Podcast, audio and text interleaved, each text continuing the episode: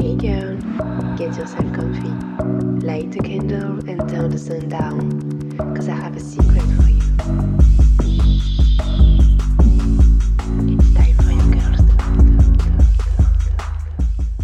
Bonjour à toutes, j'espère que tu vas bien, toi qui m'écoutes en cette belle matinée, après-midi ou soirée. Je suis très heureuse de te retrouver dans ce tout nouveau format très court où je prends la parole sur un sujet qui m'anime et euh, que j'ai envie de partager avec toi. Pour commencer ce tout nouveau format, j'avais envie de bah, repartir sur le début, le début de mon histoire et sur le début qui m'a poussé à être là où j'en suis aujourd'hui, à accompagner sur le féminin, à accompagner sur le cycle. Et j'ai donc envie de te partager le cadeau que m'a fait la vie qui m'a permis de d'arriver ici. Avant de commencer, euh, donc ça sera une série de, de plusieurs épisodes, euh, puisque ce sont euh, des formats que je veux assez courts et faciles et rapides à écouter. Je vais le faire en plusieurs fois, comme ça tu auras aussi chaque étape de mon parcours avec les clés dans lesquelles tu as vraiment envie d'aller puiser l'information. Et avant de commencer, j'ai envie de de vraiment te dire que ce que je vais partager, c'est ma vérité, c'est mon expérience, c'est mon filtre, ma vision des choses, euh, par rapport aussi à mon corps, l'état d'esprit dans lequel je suis, ce que j'ai pu traverser, et, euh, et, te donner en tout cas euh, moi ma vision, et tu prendras après ce que tu veux prendre selon toi, ton histoire, là où tu en es aujourd'hui, ton parcours, euh, tes croyances à toi. Voilà, j'avais juste envie de mettre ça au clair. Donc commençons directement dans le vif du sujet, euh, où dans ce premier épisode, c'est mon histoire que je vais te partager, donc euh, comment j'en suis arrivée là et le début, et je rentrerai plus en détail dans, dans ce sujet dans les, dans les autres épisodes. Donc le sujet que j'ai envie de te partager aujourd'hui, c'est le cadeau que m'a fait la vie qui est euh, l'endométriose, une maladie que j'ai découvert il y a maintenant trois ans, en 2020. Donc tu vois déjà la tournure que prend cet épisode, cette suite d'épisodes, puisque je te dis que euh, c'est un cadeau que m'a fait la vie, cette maladie. Tout le monde ne le prendrait pas de cette façon. Et euh, pour le comprendre, il faut retourner un peu un an avant, en 2019, où je quitte mon travail, puisque avant j'étais dans le marketing, dans le secteur du luxe, de la mode, de la beauté. Et je quitte mon travail après une expérience euh, assez désagréable euh, de harcèlement moral. Et euh, je me décide en fait de quitter tout cet univers un peu superficiel. J'avais plus envie de ça. Et du coup, j'avais envie d'un revirement à 360 degrés ou à 180, je sais pas comment on dit. Mais en tout cas, un virement où j'avais envie de me rapprocher de, de quelque chose de plus de plus essentiel. Donc euh, de me rapprocher, ça peut faire bateau, hein, mais de me rapprocher de la nature, de me rapprocher de, euh, du fonctionnement du corps, de rapprocher de mon bien-être. Euh, à l'époque aussi, j'étais à fond dans la danse. Je le suis toujours, mais je faisais énormément d'heures de danse par semaine et je faisais pas mal de danse dites féminines et de danse sur talons. J'avais envie de renouer avec l'essence même de mon féminin et j'avais envie de renouer avec mon corps, avec mon bien-être. il faut savoir que moi, toute ma vie, enfin toute ma vie, depuis, euh, euh, oui, toute ma vie, puisque ma mère me disait que j'avais des coliques euh, horribles quand j'étais petite, j'avais des mal de ventre affreux. Après, ça s'est un peu calmé quand j'étais bébé. Hein. Après, je me suis, ça s'est un peu calmé et c'est revenu à l'adolescence où j'ai commencé à avoir des, des mal de ventre terribles. Alors rien à voir avec les règles, mais juste des mal de ventre à répétition, euh, arrivé à mes 18-19 ans, j'ai commencé à faire des, analyses euh, plus poussées, donc de faire des endoscopies, d'aller chercher, de voir s'il n'y avait pas une maladie de cœliaque ou des trucs comme ça. C'était un peu euh, la maladie à la mode à l'époque le gluten, etc. Euh, et les médecins euh, ont trouvé donc du coup un intestin irritable, mais euh, n'ont pas trouvé de maladie spécifique. Donc du coup, ce qui était, ce qu'on me disait, c'était, bah, c'est le stress. Il faut arrêter de stresser, mademoiselle, et ça ira mieux dans votre ventre. Alors c'était pas vraiment la, la, réponse qui me convenait. Donc moi qui suis de nature très curieuse, j'ai fait un peu mes expériences et recherches à côté. Donc euh, j'ai fait moi-même un peu mes expériences euh, côté euh, arrêter le gluten, arrêter le lactose, diminuer le sucre. j'ai fait des mois entiers sans ça, je voyais que ça s'améliorait. Donc du coup je me suis tournée vers ça. Il faut savoir qu'à l'époque quand j'ai découvert ça c'était en 2000, 2008, 2009. donc tout ce qui est tout ce qui est sorti aujourd'hui sur le gluten, le lactose, il n'y avait pas du tout ce choix, il y avait que quelques produits sans gluten qui n'étaient pas de très bonne qualité. mais voilà, j'avais fait ce choix en tout cas de, faire, attention à mon alimentation, donc déjà depuis mes 18-19 ans. faut savoir que je suis très gourmande, que j'adore manger, que mes plats préférés, c'est des trucs qui sont assez transformés et pas vraiment healthy. Euh, donc j'avais déjà entrepris en fait euh, un peu une, on va dire une recherche un peu sur mon corps et mon bien-être, mais à côté de ça, j'étais pas sensibilisée à tout. Je prenais beaucoup de médicaments.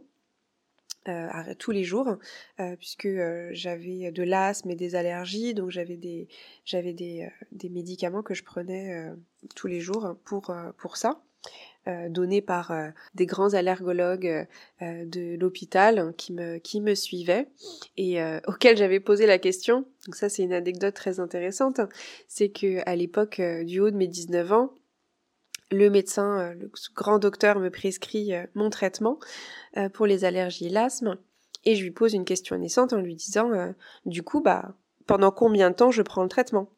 Et il m'a regardé, c'est une question légitime. En général, quand vous êtes malade, que vous avez un rhume, le docteur, il vous dit, bah, vous prenez du doliprane ou je ne sais quoi pendant trois jours, après ceci, et puis après vous arrêtez. Et moi, il m'avait fait une ordonnance pour six mois. Donc du coup, je lui demande, bah, quand est-ce que et le traitement s'arrête? Et il me regarde, il me dit, ah bah ça, jamais. Ça, vous arrêterez jamais. je lui ai dit, mais comment ça, jamais? Si vous me donnez quelque chose, c'est pour résoudre le problème. C'est pas pour, en fait, continuer à prendre un traitement toute ma vie. Je suis pas euh, une greffée euh, d'un organe euh, où je dois prendre un, des médicaments anti-rejet toute ma vie. Enfin, je veux dire, j'ai juste de l'allergie, hein, donc c'est censé pouvoir se régler. Hein. Bah, le médecin n'était pas de cet avis, et pour lui, bah, j'avais une ordonnance à vie, à renouveler euh, ad vitam aeternam. Et c'est vrai que bah, pendant des années, j'avais même pas besoin de refaire des contrôles, j'avais juste à aller chez le médecin en disant renouvellement de d'ordonnance. Il me faisait mon renouvellement et j'avais mes six mois de, de, médicaments. J'ai même eu, parce que j'ai fait, j'ai pas mal voyagé, j'ai même eu des dérogations pour avoir une délivrance de médicaments six mois d'un coup, voire un an, puisque je partais, je suis partie en Thaïlande un an. Je suis partie avec ma valise de médicaments euh, en Thaïlande, imaginez-vous. Euh, voilà, donc je faisais attention, j'avais une conscience un peu de mon bien-être à cette époque, mais j'étais encore quand même pas mal attachée au corps médical, où euh, du coup j'avais ces médicaments tous les jours, sans parler également des médicaments, disons contraceptifs, puisque moi j'ai eu de l'acné très jeune, et comme on le sait, bah voilà, moi on m'a prescrit on m'a prescrit euh, une pilule pour l'acné euh, depuis que euh, j'étais très jeune. Ensuite, j'ai vu des endocrinos qui m'ont prescrit des traitements alternatifs qui étaient contraceptifs, donc des traitements hormonaux. Contraceptifs, voilà, ça faisait, ça faisait le taf indirectement, mais c'était destiné en tout cas à traiter, voilà, à régler mes hormones. Donc pour ça, j'étais suivie, mais c'était quand même des doses de cheval et j'étais quand même là, euh, avec du recul, quand je m'en rends compte, euh, j'ai pris des traitements assez lourds pendant longtemps. Euh, j'ai pris aussi, puisqu'on parle de l'acné, j'ai pris aussi le fameux Roaccutane. Donc le fameux Roaccutane où tu fais une prise de sang tous les mois pour vérifier que tu n'es pas enceinte avant d'avoir la délivrance du médicament, parce que c'est un médicament qui est très fort, qui joue énormément. Donc euh, voilà, j'ai été quand même pas mal chargée euh, en termes de, produits chimiques, euh, malgré malgré le fait que je voulais bah voilà résoudre. Mais à l'époque, c'est très en fait je vous raconte tout ça parce que c'est important pour que vous pour que vous compreniez la suite et ma façon de penser que j'ai aujourd'hui. à l'époque en fait j'étais pas du tout sensibilisée sur le fait que bah, les médicaments moi pour moi un médicament était censé venir résoudre un problème voilà donc j'avais des douleurs, j'avais des soucis, et donc du coup j'allais voir des médecins, le corps médical, des scientifiques pour moi, qui euh, avaient fait des études et qui comprenaient comment résoudre un problème et qui allaient me donner un traitement pour résoudre un problème. On appelle ça des traitements, donc pour moi c'est pour traiter un problème et, le résoudre, et puis c'est tout. J'avais pas compris à l'époque que euh, en fait ces traitements allaient venir peut-être améliorer mon confort de vie à un moment donné et ça j'en remercie puisque bah j'ai eu des périodes de ma vie où j'ai quand même pu vivre euh, avec plus de fluidité, plus de facilité et moins d'emmerdement sur euh, euh, bah avoir, par exemple pour l'acné, avoir un pot d'huile sur la tête à longueur de journée, avoir envie de me laver le visage dix fois par jour. Donc c'était quand même un confort de vie, hein, ces médicaments. Mais c'est vrai que je me rendais pas compte qu'une fois que je les arrêtais, enfin je me rendais compte quand je les arrêtais, mais une fois que je les arrêtais, en fait le problème revenait de plus belle. Et en fait, je me sentais coincée dans un cercle vicieux à n'en plus finir. Et j'avais l'impression, en fait, que le corps médical ne répondait pas, en fait, à, mes questions.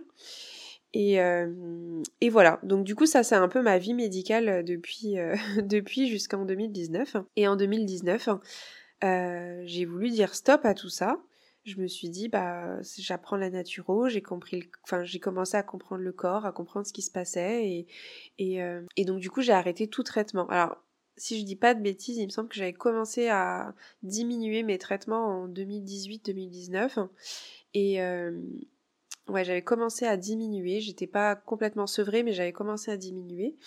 Et, euh, et, du coup, en 2019, avec tout ça, en fait, j'ai complètement arrêté. Alors, le sevrage a été difficile je ne dis pas. Le sevrage a été dur, par exemple pour l'asthme. Euh, une fois que j'ai arrêté mon traitement, bah, j'ai eu des périodes de quinte de tout assez importantes. Je sifflais. Euh, ma mère, quand elle me voyait, elle me disait mais c'est pas possible, t'es en train d'abîmer tes poumons, t'es en train d'abîmer ton cœur, prends quelque chose. Parce que c'est vrai que j'étais dans un état pas très pas très joli. Et puis une fois le sevrage passé, bah en fait j'ai été sevrée du manque de médicaments pour venir bah, supporter en fait cet asthme. Et en fait euh, bah, du coup ça allait mieux. Et surtout j'ai accompagné mon corps avec la compréhension de qu'est-ce qui me donnait de l'asthme. Donc ça ça a été euh, une étape très importante aussi et euh, voilà. Donc du coup 2019 je prends un peu plus conscience de mon corps. Je prends conscience aussi alors j'avais aussi voilà ce point sur la féminité. Et arrive 2020 2020 le confinement en mars. Et du coup, j'arrête aussi ma contraception. C'était le dernier euh, truc euh, chimique que j'avais, que j'avais envie de me, de me, séparer. Mais à l'époque, euh, ça me, ça me plaisait bien d'avoir cette contraception puisque ça permettait de contrôler mes règles. Moi qui faisais beaucoup de danse, ça me permettait de comprendre, de contrôler quand est-ce que j'allais les avoir et pas les avoir pendant des périodes intenses de danse. Tout simplement. C'est bête, hein, des fois. Et voilà. Donc du coup, j'arrête euh, ma contraception le euh, jour du confinement et, euh, et là mon corps revit. Mon corps revit sans, sans hormones, sans rien. alors du coup, bon, vous comprenez que j'ai quand même eu un process avant, des étapes avant d'arrêter d'arrêter tout ça. Hein. mais voilà, voilà un peu l'histoire. Voilà un peu l'histoire hormonale. Et, et pour terminer, si je reprends, alors je suis désolée, des fois c'est un peu dans le désordre parce que j'essaye de vous dire toutes les informations. Mais euh, si euh, je reprends une info importante, en 2019, donc, euh, intervient aussi des, des douleurs pendant les règles cette fois-ci. Donc moi j'ai toujours eu des soucis du ventre, comme ce que je vous disais. Mais là, en plus de ça, intervient des douleurs pendant les règles, des douleurs affreuses comme j'en avais jamais connu, à être pliée en deux sur mon lit, à pleurer, à plus pouvoir bouger quelque chose que j'avais jamais vécu avant. Euh, j'avais changé de contraception à l'époque, j'avais pris euh, l'anneau contraceptif, donc euh, alors je n'avais pas pris conscience que ça pouvait être ça, mais voilà, toujours est-il que j'avais des douleurs hyper importantes, donc c'est vrai que pendant le confinement, ça a vraiment renforcé mon idée d'arrêter toute contraception et d'essayer de voir si ça pouvait pas mieux aller, mieux aller sans. Et effectivement, J'arrête ma contraception, mon corps revit et mes douleurs s'arrêtent. Euh, comme par magie. Enfin, c'était vraiment comme par magie.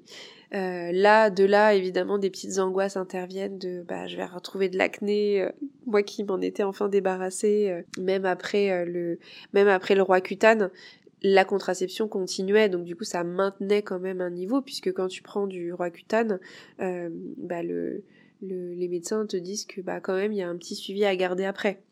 On t'a on t'a réglé un problème avec une dose de cheval, mais quand même garde un petit une petite dose euh, euh, tous les jours. Euh, et finalement pas d'acné qui revient. évidemment je soutenais mon corps avec l'alimentation puisque j'avais commencé à prendre en, conscience un peu plus encore plus mon bien-être avec la naturopathie. voilà donc du coup bah j'arrête tout médicament et là mon corps revit, je vais beaucoup mieux, vraiment beaucoup mieux. Je passe le confinement et je me dis je vais quand même aller voir euh, côté gynéco, euh, enfin je fais un bilan gynéco et je lui dis bah ça serait bien qu'on aille voir faire une écho ou quelque chose parce que bah, j'avais des douleurs avant. J'en ai plus maintenant, mais j'avais des douleurs avant et j'aimerais bien comprendre pourquoi. Donc j'aimerais bien vérifier que tout va bien. Donc la gynéco, elle me remballe en me disant bah bah non, euh, si maintenant tout va bien, il n'y a pas de raison d'aller chercher quoi que ce soit. je dis oui, mais moi j'ai envie de savoir. Oui, bah non, euh, ça sert à rien. Si vous avez mal avant, c'était peut-être votre contraception. Maintenant, si ça va bien, bah il n'y a pas de raison. Et moi j'insiste encore. J'étais déterminée à ce rendez-vous. D'habitude, je lâche l'affaire, mais là j'étais déterminée. Je pense que j'avais une intuition qui me disait lâche pas l'affaire. Et, euh, donc du coup, je lâche pas l'affaire. Elle finit par accepter et me faire une, échographie euh, interne. Et là, elle me fait l'écho et son sa tête change. et elle me dit Ah oui, effectivement, euh, il y a l'air d'avoir des kystes sur vos ovaires. Et là, je me dis Oula, qu'est-ce que c'est que ce bordel? Et elle me dit euh, Ah bah, ça peut peut-être être de l'endométriose. Je vous prescris un IRM pour aller vérifier. Et elle me laisse comme ça, en me disant Bah, c'est peut-être de l'endométriose et je vous donne un IRM pour aller vérifier. Elle me laisse avec ça. Mais moi, je sais pas ce que c'est que de l'endométriose. Elle me dit que c'est des kystes. Donc je me, moi je m'imagine plein de trucs dans ma tête. Rendez-vous catastrophique. C'était une remplaçante d'une gynéco que je devais aller voir. Euh, voilà, catastrophe dans ma tête. Et là, je me dis merde, qu'est-ce qui m'arrive? Qu'est-ce que j'ai? Qu'est-ce qui se passe? Et là, c'est tout un monde qui s'écroule. Donc, je vous parlais de cadeau en début d'épisode. Là, à ce moment-là, je l'ai pas pris comme un cadeau, clairement pas.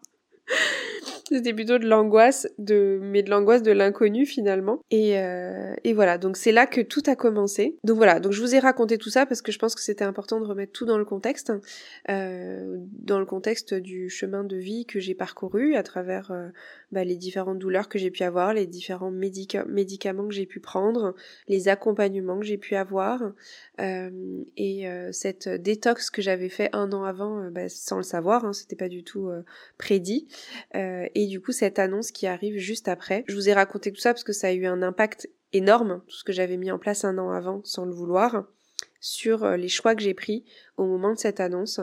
Et, euh, et, voilà. Donc ça, c'était le premier épisode. Je voulais vous remettre dans le contexte, vous raconter un peu l'histoire. J'arrête l'épisode ici et euh, vous aurez du coup euh, la suite de l'histoire au prochain épisode. Je vous laisse un peu de suspense. Ça fera votre petite série Netflix en podcast.